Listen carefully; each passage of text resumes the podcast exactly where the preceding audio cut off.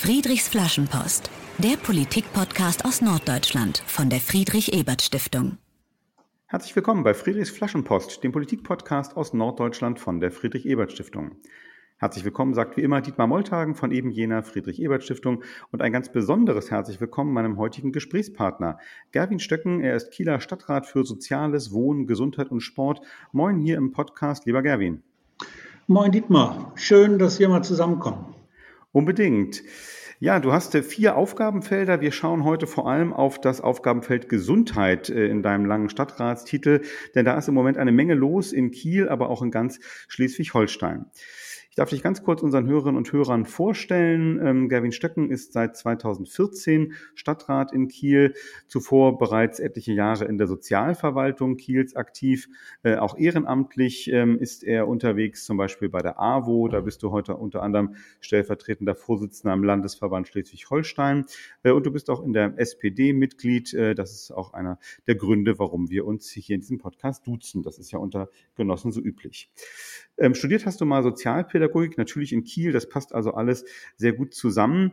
Ähm, doch legen wir los mit dem Thema unserer Sendung. Ähm, du bist tatsächlich äh, einer der Personen, vielleicht sogar der wichtigste, der in diesen Tagen für die Stadt Kiel darüber verhandelt, ob das städtische Krankenhaus Kiel die äh, insolventen Imlandkliniken in Rendsburg und Eckernförde, also zwei Krankenhäuser eben in den beiden Städten, übernehmen soll. Ich denke mal, etliche Hörerinnen und Hörer, äh, vielleicht auch die aus Niederschleswig-Holstein, sind nicht so tief im Thema drin. Deswegen die erste Frage. Äh, hast du das vorgeschlagen, dass ein Kieler Krankenhaus mit zwei anderen fusionieren soll, die ja immerhin in anderen Städten liegen, so 35, 40 Kilometer entfernt? Ja, also unsere, unser Ausgangspunkt, also der von mir und von Ulf Kämpfer, dem Oberbürgermeister der Stadt, ist äh, der, dass wir äh, große Sorge haben, dass in einer solchen Situation, in der ein, eine Klinik in Schwierigkeiten gerät, wahrscheinlich durch Corona eher in Schwierigkeiten gerät, wir sofort auf die Privatisierung äh, setzen äh, und dafür sorgen, dass die äh, Klinik dann privatisiert wird. Wir haben uns äh, vorgenommen, äh, das kommunale Krankenhaus äh, weiterhin auf den Weg zu bringen. Zweitens sind wir, gibt es in Schleswig-Holstein einen sogenannten 6K-Verbund. 6K könnte man übersetzen mit sechs kommunale Kliniken. Und in diesem kommunalen Klinikverbund versuchen wir die Aufgabe der äh, wohnortnahen, der äh, Basisversorgung für Bürgerinnen und Bürger gut zu organisieren. Deswegen war es äh, am Anfang äh, dieser Diskussion für uns das Wesen, dass wir für unsere Bürgerinnen und Bürger in Kiel und Rendsburg-Förde und Eckernförde dafür sorgen wollen, äh, dass die kommunalen Struktur aufrechterhalten werden. Mhm. Also das städtische Krankenhaus Kiel ist schon einmal von den, einer von den 6K, äh, die Imlandkliniken Rendsburg-Eckernförde ähm, sind zwei. Äh, das heißt, da gibt's auch schon äh, Kooperationsbeziehungen aus der Vergangenheit, die man vertiefen kann. Nun ist es ja aber so, wenn man jetzt in der Zeitung liest oder jetzt mal googelt nach Imlandkliniken äh, Rendsburg-Eckernförde, dann liest man halt äh, sehr schnell, dass die äh, insolvent sind. Äh, das klingt jetzt ja erstmal nicht so toll, beziehungsweise sehr teuer für Kiel, oder? Nun ja, also wir sehen das so, dass äh, das Insolvenzverfahren beginnt mit dem Schutzschirmverfahren, in dem die Klinik selber noch versuchen kann, äh, die Insolvenz abzuwenden äh, und versuchen kann, ein eigenes Sanierungsprogramm auf den Weg zu bringen. Da sind die im Moment dabei. Das Zweite ist, wir glauben, dass ein Teil der Schwierigkeiten, äh, die entstanden sind durch die Situation in Eckernförde passiert. Egal, wie es da jetzt weitergeht, müssen wir natürlich dafür sorgen, dass es auch in Eckernförde ein ordentliches Angebot gibt. Und äh, drittens ähm, haben wir die Devise ausgegeben, gemeinsam hier in Kiel. Für die Vergangenheit muss der Landkreis eintreten. Die Zukunft wollen wir gemeinsam gestalten. Also die Abwendung der Insolvenz geht nur, wenn der Landkreis mitmacht und äh, die Altschulden quasi äh, ab, ab, ablöst. und dann wollen wir gemeinsam nach der Zukunft gucken und da sehen wir, dass es viele äh, Übereinstimmungen gibt zwischen Kiel und Eckernförde, äh, Rendsburg-Eckernförde, dass wir da miteinander ein ganz gutes Haus aufstellen können. Okay, ähm, du, du hast äh, vorhin schon in deinem ersten, in deiner ersten Antwort gesagt, äh, sagen, wenn es jetzt so eine Klinik in, in finanzielle Schieflage gerät, wie das jetzt eben in Rendsburg und Eckernförde der Fall ist, äh, dann äh, kommt natürlich schnell der Gedanke, okay, das kann ja ein privater Investor übernehmen. Du hast schon gesagt, du bist, äh, findest das nicht so eine gute Idee. Ähm, warum ist das eigentlich so? Ist das so ein typisch sozialdemokratisches äh, Grundreflex, dass man sagt, okay, der Staat kann das irgendwie besser als ein privater? Oder warum findest du das kein, fändest du das keine gute Idee, wenn das jetzt äh, irgendeine private Firma äh, übernähme?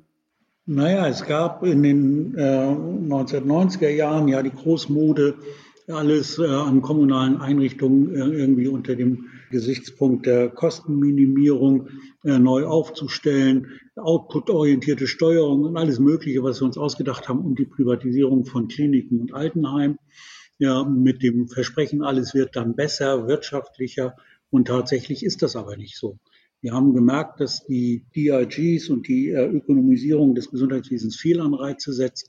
Menschen manchmal blutig aus der Klinik entlassen werden, weil es sich da nicht mehr lohnt, die Leute dort noch länger zu haben.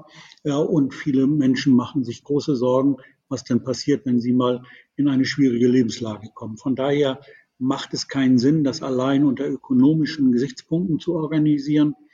Und das, was wir dort oder was Private an ähm, Gewinnen und äh, Renditen aus den Kliniken herausziehen möchten, das können wir lieber in dem System lassen. Und für uns reicht es völlig aus, wenn wir eine schwarze Null schreiben. Also das heißt, es geht schon, äh, also du sagst, es ist einfach eine bessere, ja, eine bessere medizinische Grundversorgung äh, ist einfach gewährleistet, wenn es eben nicht gewinnorientiert, sondern in kommunaler Hand und eben im Idealfall wenigstens, also maximal kostendeckend ähm, arbeitet. Und vielleicht darf ich das noch dazu sagen, das Krankenhausgesetz für Schleswig-Holstein sieht die Verantwortung der Kommunen ohnehin für die Basisversorgung der Bürgerinnen und Bürger mit stationären Krankenhausplätzen vor. Egal, was wir tun, auch wenn wir die Klinik privatisieren, wir bleiben in der Verantwortung. Ja, und von daher macht es auch einen Sinn, also erstmal zu versuchen, aus eigener Kraft die Krankenhäuser am Markt zu halten. Okay, ja, gut, guter Punkt, dass man quasi als, als Kommune sowieso nicht rauskommt am Ende des Tages, selbst wenn ein privater Investor, äh, privater Investor da äh, jetzt äh, einsteigen würde in Rendsburg und Eckernförde. Ja, in, in wie, welche Rolle spielt denn jetzt eigentlich äh, Gesundheitsversorgung äh, für, ja, für, für ein sozial gerechtes Schleswig-Holstein auch? Äh, ist das, ist, gehst du so weit, dass das sozusagen der zum, zum ganz großen Bild dazugehört? Ja, für mich äh, gehört die Daseinsvorsorge für Menschen in, in der Region ja, zu einer der wesentlichen Aufgaben kommunaler, kommunaler Politik. Dazu gehört eben, dass wir in einer Gesellschaft, die immer älter wird, auch äh, die Bedürfnisse äh, der unterschiedlichen Bevölkerungsgruppen gut abbilden in der Gesundheitsvorsorge und dass wir es eben äh, in, in Regionen tun, auch noch Beziehungen zueinander hat. Und die Großregion, ich sage jetzt auch so ausdrücklich mal Rendsburg, Bindestrich Eckernförde, Bindestrich Kiel, das ist schon eine Region, die ja ohnehin viele Verbindungen miteinander hat. Und da macht es auch einen Sinn, die Krankenhausinfrastruktur äh, gemeinsam, soweit es eben geht, zu gestalten, die Dinge, die man gut gemeinsam machen kann, gemeinsam zu machen.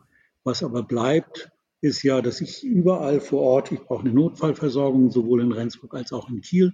Ich brauche eine äh, Versorgung für Menschen geriatrischer Art äh, in Kiel und in Rendsburg und vielleicht in Eckernförde. Ich brauche äh, eine Anlaufstelle an allen Stellen. Wir brauchen eine innere, also die in, in, innere Medizin. Wir brauchen eine chirurgische Versorgung. Aber dann gibt es auch Spezialthemen, wo es ganz gut ist, wenn man die Fallzahlen zusammenkriegt, die man braucht, um eben in der Krankenhausplanung auch die Operationen und Behandlungen durchführen zu können, wie zum Beispiel in der Krebsbehandlung, in der Prothetik. Und äh, all das könnten wir ganz gut gestalten und das alles in einem räumlichen Zusammenhang. 30 Kilometer ist manchmal eine Entfernung. Wenn man auf einen Notarztwagen wartet, auf jeden Fall. Ja, der, der Notarztwagen kommt ja aber in Kiel und in Rendsburg-Pfade von der Feuerwehr in der Regel oder von den äh, Notfallversorgern. Ja, und man muss dann immer erstmal sehen, dass man die Erstversorgung so schnell wie möglich organisiert und die weitere Behandlung dann äh, überlegt. Das ist heute schon so, das bleibt auch so. Und ähm, heute fahren ja Leute auch schon aus Rendsburg nach Kiel in die Universitätsklinik oder äh, in, in das städtische Krankenhaus. Ja, und wir, die große Herausforderung wird sein, fahren Kieler auch nach Rendsburg, um sich da kompetent und gut behandeln zu lassen. Aber das kriegen wir raus. Genau, wird sich zeigen. Äh, danke, dass du schon so ein bisschen äh, die, das Panorama aufmachst, wie, wie du es dir vorstellst, wenn es denn klappen würde. Also eine bestimmte Leistungen müssen eben an jedem Standort da sein, aber vielleicht auch nicht alle. Bestimmt manche Sachen kann man dann eben auch äh, ja, besser zusammenlösen, dann eben noch an einem Standort, was dann auch wiederum paar, paar Kosten einspart. Ähm, also äh, klar, wenn ich, ich rede jetzt mit dir und das äh, finde ich klingt natürlich ähm, überzeugend. Es gibt auch insgesamt viel Zustimmung zu deinem Vorschlag, aber natürlich wie bei jedem Vorschlag gibt es auch, gibt's auch Gegenstimmen. Ich habe zum Beispiel in der Zeitung gelesen, dass äh, gerade auch äh, Mitarbeiterinnen und Mitarbeiter der Inlandkliniken die Idee gar nicht so toll finden. Ähm, gibt es denn so ein, so ein Gegenargument, äh, wo du, wo du selber sagst, na, das ist schon, das ist schon ein Punkt, da müssen wir noch äh, drüber nachdenken, das müssen wir berücksichtigen? Also wir brauchen auf jeden Fall ein Medizinkonzept, das äh, am Ende an beiden Standorten aufgehen kann. Natürlich will keine Klinik sozusagen äh, mit der anderen oder äh, die, dass die andere runtergezogen wird. Das müssen wir, äh, dafür müssen wir sorgen. Mitarbeiterinnen und Mitarbeiter haben möglicherweise hier und da Sorge, dass sie dann immer hin und her geschickt werden könnten. Heute arbeitest du in Rendsburg, dann arbeitest du in Kiel. Mhm. Ich halte das für falsch. Das wird so nicht passieren. Es wird auch nicht zusammenlaufen. Wir haben nicht das Problem, dass wir uns die Mitarbeiter aussuchen können, sondern wir sind froh, dass wir mit den Mitarbeitern, die jetzt da sind, die Arbeit machen können. Und von daher werden wir auch sehr, sehr pfleglich mit den äh, Wünschen umgehen. Aber was natürlich ganz gut ist, ist Stichwort Telemedizin, wenn man einfach schnell und un, ohne viel Aufwand äh, äh sich einen Facharzt dazu holen kann, ja, und äh, in bestimmten äh, Fragestellungen einfach mit den neuen digitalen Möglichkeiten zusammenkommen kann, wenn man äh, schnell mal äh, jemand anrufen, fragen kann, wenn jemand auch mal schnell dazwischen kommt. Aber eine Pflegekraft wird immer am Bett gebraucht und die wird nicht hin und her geschickt. Das wird hm. vielleicht für den einen oder anderen Facharzt eine Rolle spielen. Zweites, äh, zweiter Punkt ist, es muss natürlich aufgehen. Man muss Synergien äh, erheben können und die Synergien zwischen Kiel und Rendsburg scheinen im erst, auf dem ersten Eindruck relativ gut zu sein. Rendsburg hat eine große Apotheke, wir haben eine kleine.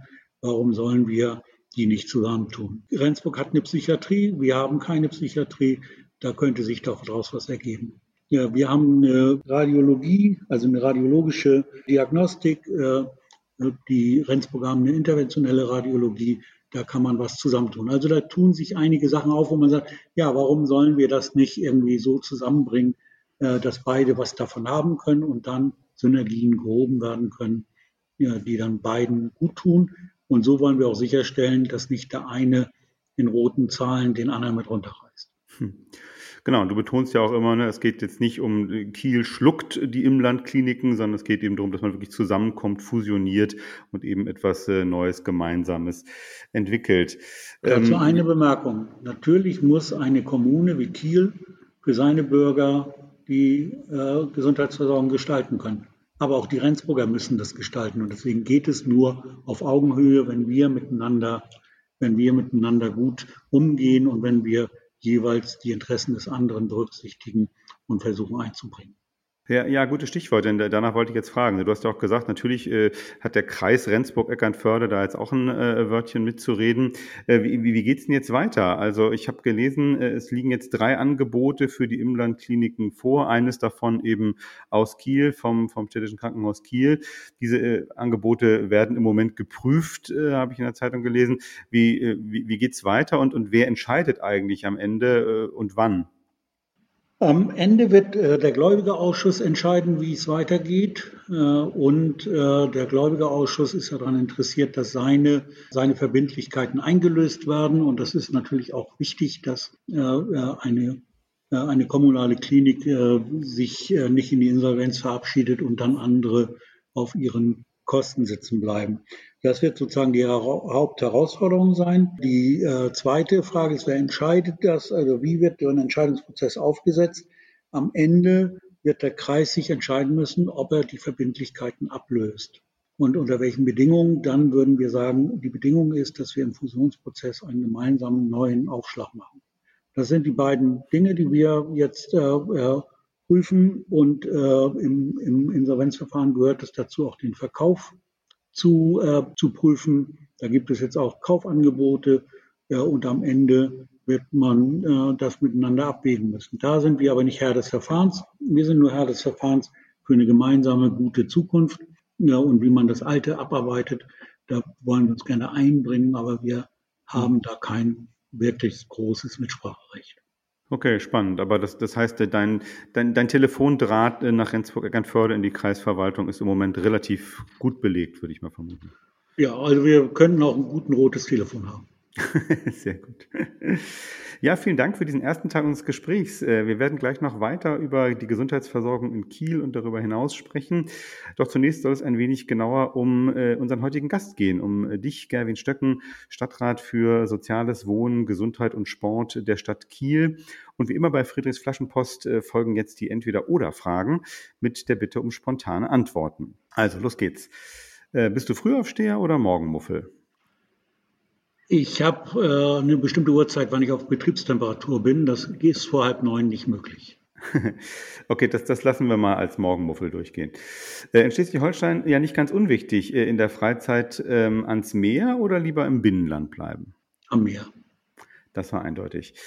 Die äh, übliche Fangfrage für Gäste aus Kiel, Holstein Kiel oder THW Kiel? Beide. In, in dem Fall, ne, als, als jemand, der städtische Verantwortung äh, Als Sportdezernent kann ich jetzt nicht mich für eine Sportart entscheiden. Ah, das stimmt, das, ja, das ist ein gutes Argument. Du bist ja auch noch Sportstadtrat. Ähm, was läuft bei dir häufiger im Fernsehen? Ein Krimi oder so ein politisches Reportagemagazin? Lieber ein Krimi. Irgendwann muss auch mal Feierabend sein, ne? Äh, wenn du dich mal ähm, nicht ganz fit fühlst, sicherheitshalber zum Arzt oder bist du so der Typ, erstmal zu Hause abwarten, wie es sich entwickelt? Ich warte lieber zu und gucke mal, was hätte meine Oma gemacht und dann gucke ich mal, dass ich da durchkomme. Ähm, du als Chef im Büro, äh, offene Tür oder geschlossene Tür zu den Mitarbeitern? Offene Tür. Äh, was ist dir wichtiger? Äh, in der Politik immer den eigenen Werten treu bleiben oder auch mal so einen halbguten Kompromiss schließen, damit man wenigstens mal vorankommt? Vorankommen. voran. Das, äh, glaube ich, ist bei Kommunalpolitikern ein, eine weit verbreitete Antwort, zumindest hier in diesem Podcast. Ähm, was ist der Plan, wenn du irgendwann mal äh, nicht mehr Stadtrat sein solltest? Äh, in Kiel bleiben oder dann mal woanders hinziehen? Ich bin Kieler durch und durch, ich bleibe hier. Alles klar, danke für deine Antworten, die uns einen kleinen Einblick äh, in dein Leben äh, gewährt haben. Sprechen wir noch ein bisschen ähm, über dich. Ähm, du hast gesagt, ne, du bist äh, immer schon Kieler gewesen. Ich habe gelesen, du bist geboren, in, aufgewachsen in Suchsdorf, also einem Kieler Stadtteil. Ähm, was, was begeistert dich nach so vielen Jahren immer noch an Kiel heute? Also mich begeistert an Kiel einfach Kiel. Das ist meine Heimat, da bin ich geboren, da bin ich aufgewachsen.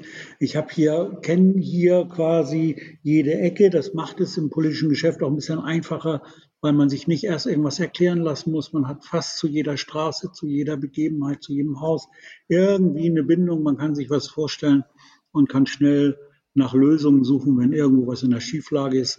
Das begeistert mich und ich bin ein ganz treuer Kieler. Hast du denn so einen Lieblingsort in Kiel, den du uns verrätst? Falkenstein. Der Falkensteiner Strand ist für mich äh, das, der, der schönste Ort, äh, nicht nur in Kiel. Äh, ich habe da ganz viele Jahre zugebracht als Ferienhelfer mit Kindern und Jugendlichen. Ich habe da Ferienfreizeiten geleitet und für mich ist das der allerschönste Ort. Toll, sehr, über, sehr überzeugend argumentiert.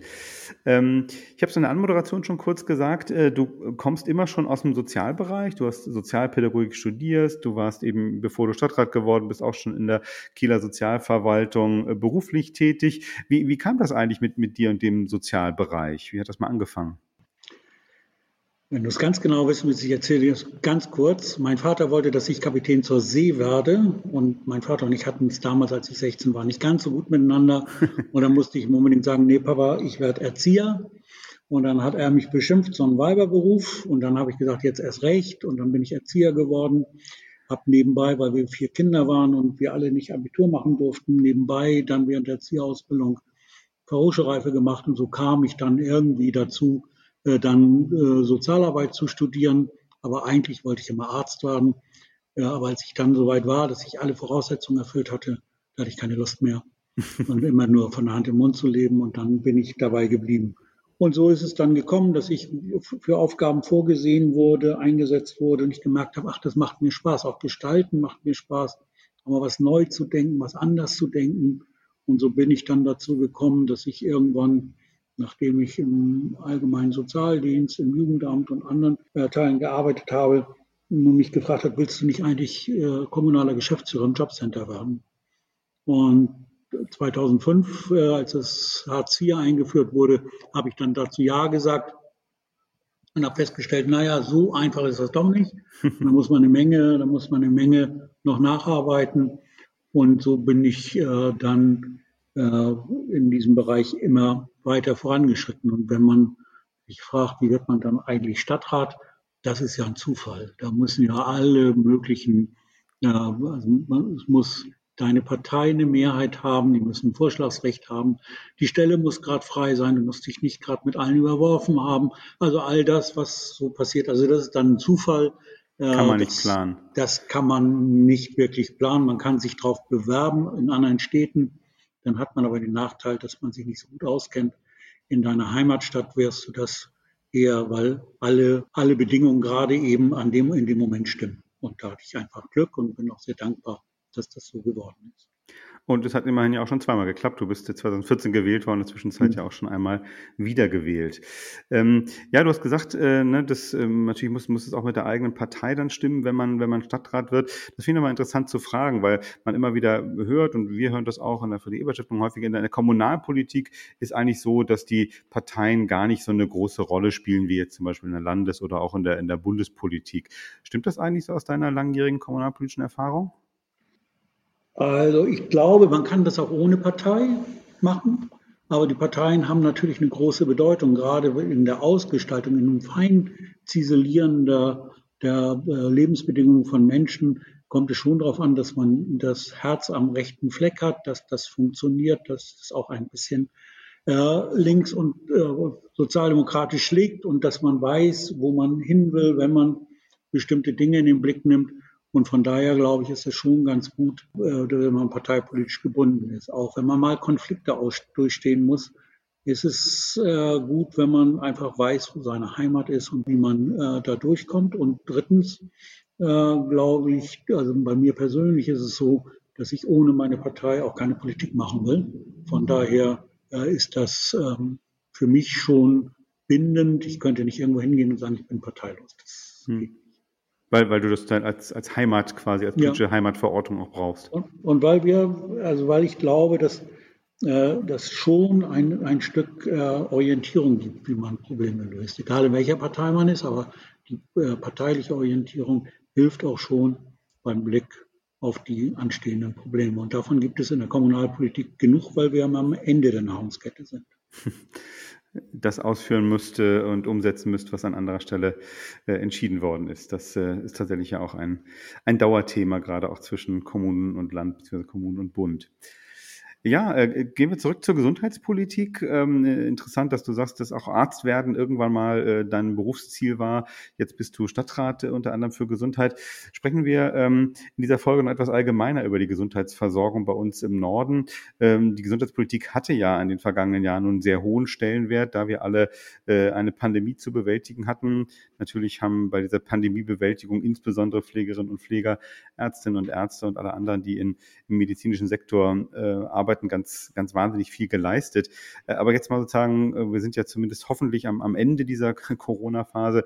Was würdest du sagen, was hat jetzt eigentlich so der Gesundheitsstandort Kiel auch jenseits von Krankenhäusern aus, aus Corona gelernt?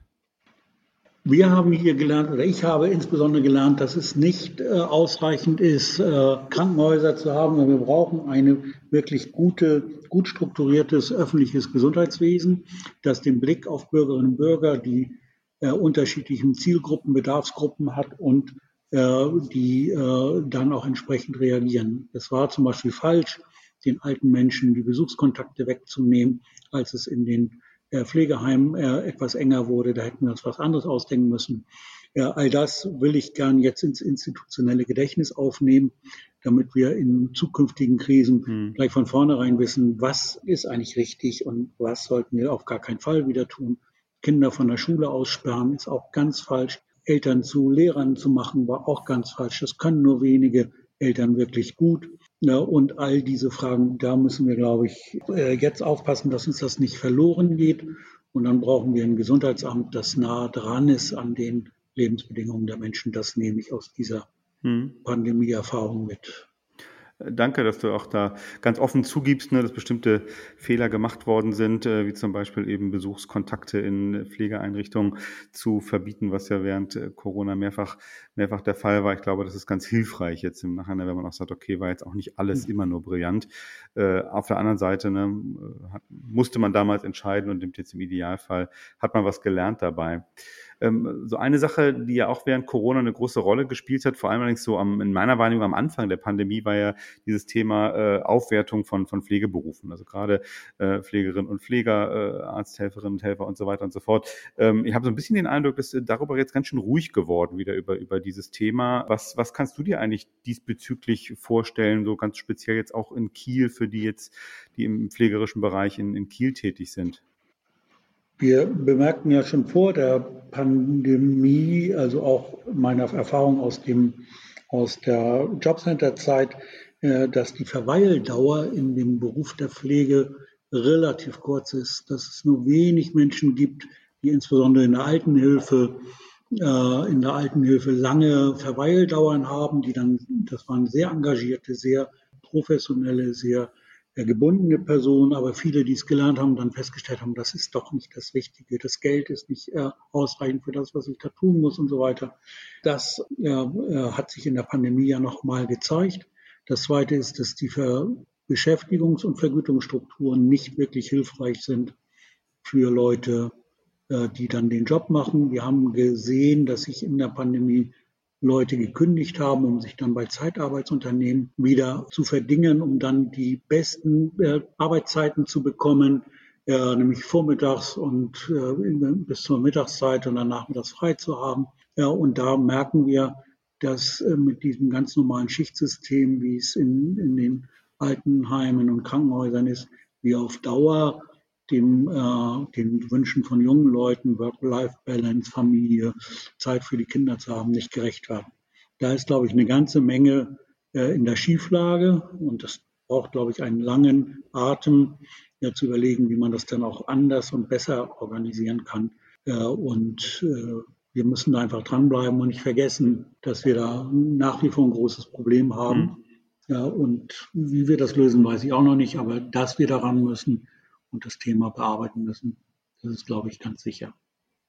Ja, aber also hat ja zwei Dimensionen. Ne? Klar, einerseits hat es diese finanzielle Dimension, ne? das ist eben bessere Bezahlung, was dann ja bei ne, den städtischen Angestellten ja auch bedeutet, die Stadt Kiel äh, muss dafür eben tiefer in die Tasche greifen. Da kann, kannst du ja mit deinem äh, Kollegen, dem, dem Finanzstadtrat, äh, sprechen. Aber das andere finde ich auch interessant. Also es geht auch irgendwie um, um Organisation von, von Arbeit ne? und, und eben mhm. Arbeitsbedingungen jetzt auch jenseits ähm, der Bezahlung. Also, äh, also ich bin jetzt nicht überhaupt nicht vom Fach, deswegen kann ich jetzt doof nachfragen, denn ich meine, irgendwie eine Form von Schichtsystem muss es ja geben. Ne? Ich meine, ein Krankenhaus ist eben 24-7 äh, im Dienst. Äh, also das äh, es kann ja nicht sein, dass das keiner nachts arbeitet. Darum geht es, glaube ich, auch nicht. Aber ich glaube, wir müssen anerkennen, dass Menschen, die Kinder in die Welt setzen und sie großziehen wollen müssen, ja, irgendwie auch Zeit für ihre Kinder haben wollen. Und da muss man in der Zeit, in der man kleine Kinder hat, andere Arbeitszeitmodelle ja, okay. entwickeln können, äh, dass das funktionieren kann. Man muss mhm. auch zur Kenntnis nehmen, dass es äh, möglicherweise im Leben auch mal Zeiten gibt, wo ich weniger stark belastbar bin, aus welchen Gründen auch immer, wo ich auch mal sagen können muss, ich muss anders arbeiten. und äh, ich glaube, dass wir da ein bisschen mehr Einblick in die Lebenswelten der, der Menschen brauchen und die Bereitschaft äh, von Arbeitgebern, sich darauf einzulassen. Ich hm. sage immer, wenn Leute mit kleinen Kindern kommen und mir vortragen, oh, ich habe aber da ein Problem, so, dann sagen wir, ja Leute, aber das ist doch ein Problem, das wird jeden Tag ein bisschen kleiner mit den kleinen Kindern. Ja, und irgendwann ist das auch wieder vorbei und das müssen wir einfach gemeinsam durchtragen. Und das würde ich mir wünschen, dass man da einfach ein bisschen mehr hinguckt und äh, den Leuten dann auch am Arbeitsplatz gerecht wird. Aber das ist jetzt so leicht gesagt, das muss man wirklich, äh, das muss man jetzt, glaube ich, wirklich äh, miteinander durchdeklinieren. Denn am Ende müssen natürlich die Kranken und die Alten gut versorgt werden. Ja, und das geht auch nur, wenn wir 24-7 immer an Bord sind. Mhm. So, und das muss aber irgendwie zusammengehen, weil sonst haben wir am Ende gar keine Fachkräfte mehr in dem Bereich. Das wäre ja auch falsch. Nee, und ich glaube auch, da würde jeder Bürgerin, jeder Bürger sagen, dass es vielleicht äh, ein größeres Problem dann wäre. Du, du hast jetzt schon ein paar Mal gesagt, ne, dass das ne, Dinge muss man jetzt äh, äh, reingehen, muss man überlegen, muss man Lösungen finden. Hast du, hast du so ein Beispiel vielleicht aus Kiel, wo du sagst, Mensch, das ist mal ein, ein interessanter Weg, den jemand geht, um Fachkräfte zu gewinnen, um Arbeitsbedingungen auch äh, zu verbessern, was so ein bisschen wir uns als Hörerinnen und Hörer da was vorstellen können? Ja, wir reden jetzt gerade mit den äh, Pflegediensten im ambulanten Bereich, die vortragen, dass sie sagen, so jetzt, wir sind so lange im Auto, weil wir Parkplätze suchen, weil wir nicht jedes Mal einen Strafzettel kriegen wollen, wenn wir zu unseren pflegebedürftigen Leuten kommen. Ja, und die sind jetzt dabei zu sagen, können wir nicht zum Beispiel dafür sorgen, dass wir regionale Verbünde schaffen, dass jemand, der unterwegs ist, dann nicht von einem Ort fünf Kilometer weiterfahren muss zum nächsten Ort, sondern dass wir sagen, so die Pflegebedürftigen, die ambulant zu Hause betreut werden, sind an einem Ort, so dass man äh, dann einmal einen Parkplatz sucht und dann eben von A nach B oder C läuft oder mit dem Fahrrad unterwegs sein kann. Das finde ich sehr interessante Ansätze, äh, also das nicht mehr dem Markt zu überlassen, sondern auch ein bisschen da zu steuern, äh, zu steuern wie kommen dann Leute ja, von A nach B und wie viel Zeit soll dann jemand im Auto verbringen, der eigentlich pflegerische Aufgaben hat. Anderen äh, guten Aspekt finde ich, äh, Familienarbeitszeiten zu finden äh, in Altenheimen zum Beispiel, dass man auch junge Leute einlädt, äh, äh, mitzuwirken, ohne dass da gleich gesagt wird, Frühdienst, Spätdienst, Mitteldienst, das sind die Dinge, sondern zu gucken, wie kannst du denn arbeiten und finden wir dann nicht irgendwie drei, vier, fünf Leute, die sagen können, ja, ich habe morgen, also wenn mein Kind im Kindergarten ist, kann ich gut arbeiten oder wenn es in der Schule ist, kann ich gut arbeiten. Andere sagen, ich kann gut am Nachmittag arbeiten. Also Jobsharing-Modelle mhm. äh, auch in diesen Bereichen zu überlegen. Ja, da finden sich die ersten Ansätze und äh, was ich ganz falsch finde, wäre der Kannibalismus untereinander, dass jeder versucht, dem anderen seine Mitarbeiter abzujagen. Wir haben nun mal nur die, die da sind und wir, wir sind im Moment nicht da womit du, womit du eine gute äh, Brücke wieder dazu schlägst, warum es Sinn machen könnte, dass SKK und Imlandkliniken zusammengehen und eben auch dann da gute Arbeitsbedingungen für alle Mitarbeiterinnen und Mitarbeiter schaffen. Ja, wir kommen äh, langsam zum Ende unserer Sendung. Du weißt ja, am Ende bitten wir unsere Gäste immer so ein bisschen den Blick in die Glaskugel zu werfen, eine Flaschenpost an die Zukunft zu schreiben. Wenn du jetzt so an die, auf, auf die Gesundheitsversorgung in und um Kiel denkst und vielleicht mal so äh, fünf bis zehn Jahre weiter denkst, äh, was schreibst du in deine Flaschenpost? Was äh, ist bis dahin äh, an einer positiven Veränderung äh, in Kiel passiert? Das Allerwichtigste scheint mir zu sein, dass das Gesundheitssystem aufhört, aufgehört hat bis dahin, äh, den Menschen als äh, Ort äh, oder die, die Patienten als denjenigen zu begreifen, der, der Geld in die Kassen spült, sondern als erstes mal dafür sorgt, dass Leute gut starten können. Ich habe äh, zum Beispiel mit ambulanten Operateuren gesprochen, die sagen, ja, dann bestellen wir die Leute ein. Und ich frage dann, ja, ist es äh, dann auch so, dass ihr ja, überlegt, was die Lebensbedingungen haben, die Alten? Äh, und wie geht denn das, wenn du jetzt eine 80-jährige alte Dame zur Operation einbestellst? Wo bleibt die Katze? Wer kümmert sich um die Wohnung? Äh, all diese Dinge müssen besser organisiert werden, dass jemand guten, also mit einem guten Gefühl da ankommen kann, mit einem guten Gefühl auch äh, da bleiben kann und eben auch mit einem guten Gefühl wiederkommt. Wenn das gelänge, da, daran stärker die Gesundheitspolitik auszurichten, dass jeder auch ein Stück als Mensch, als jemand, der Vater, Mutter, Tochter, was weiß ich auch immer im Leben ist, all das hat ja auch eine Rolle, spielt eine Rolle. Wenn das mitgedacht wird, dann wären wir schon ein ganzes Stück weiter, dann wäre unser Gesundheitssystem ein ganzes Stück menschlicher geworden. Das wäre mir ganz wichtig. Vielen Dank. Ein klares Plädoyer von Gerwin Stöcken, den Mensch in den Mittelpunkt äh, des Gesundheitssystems zu stellen und eben nicht äh, in erster Linie den äh, Patienten als eben potenziellen Kostenträger bzw. Gewinnbringer anzusehen. Ähm, so die Flaschenpost von Gerwin Stöcken, Stadtrat für Soziales Wohnen, Gesundheit und Sport in der Landeshauptstadt Kiel. Ja, ganz herzlichen Dank für dieses, wie ich fand, total interessante Gespräch. Ähm, ja, ich finde es immer total interessant, wenn man auch mal in eine Kommune reinguckt, in dem Fall Kiel, beziehungsweise auch ein bisschen nach Rendsburg-Eckern Förde haben wir geguckt, weil dann wird es irgendwie immer wieder konkret, ne, was jetzt einfach Gesundheitsversorgung für die Menschen, die jetzt in der Region leben, auch bedeutet. Das war unser Thema äh, mit Gerwin Stöcken. Äh, lieber Gerwin, vielen Dank für deine Zeit und für deine Antworten. Vielen Dank, dass du mir die Möglichkeit gegeben hast, hier mal äh, ein paar äh, Dinge äh, ansprechen zu dürfen.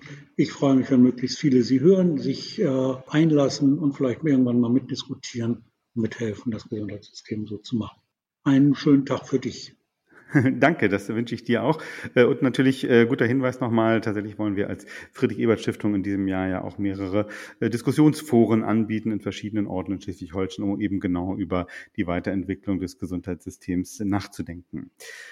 Für heute war es das allerdings. Äh, zum 68. Mal habt ihr Friedrichs Flaschenpost gehört, den Politikpodcast aus Norddeutschland von der Friedrich-Ebert-Stiftung.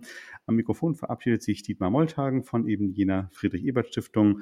Vielen Dank für eure Ohren. Macht es gut, bleibt gesund, es ist ja immer noch Winter und natürlich bleibt politisch. Friedrichs Flaschenpost, der Politikpodcast aus Norddeutschland von der Friedrich-Ebert-Stiftung.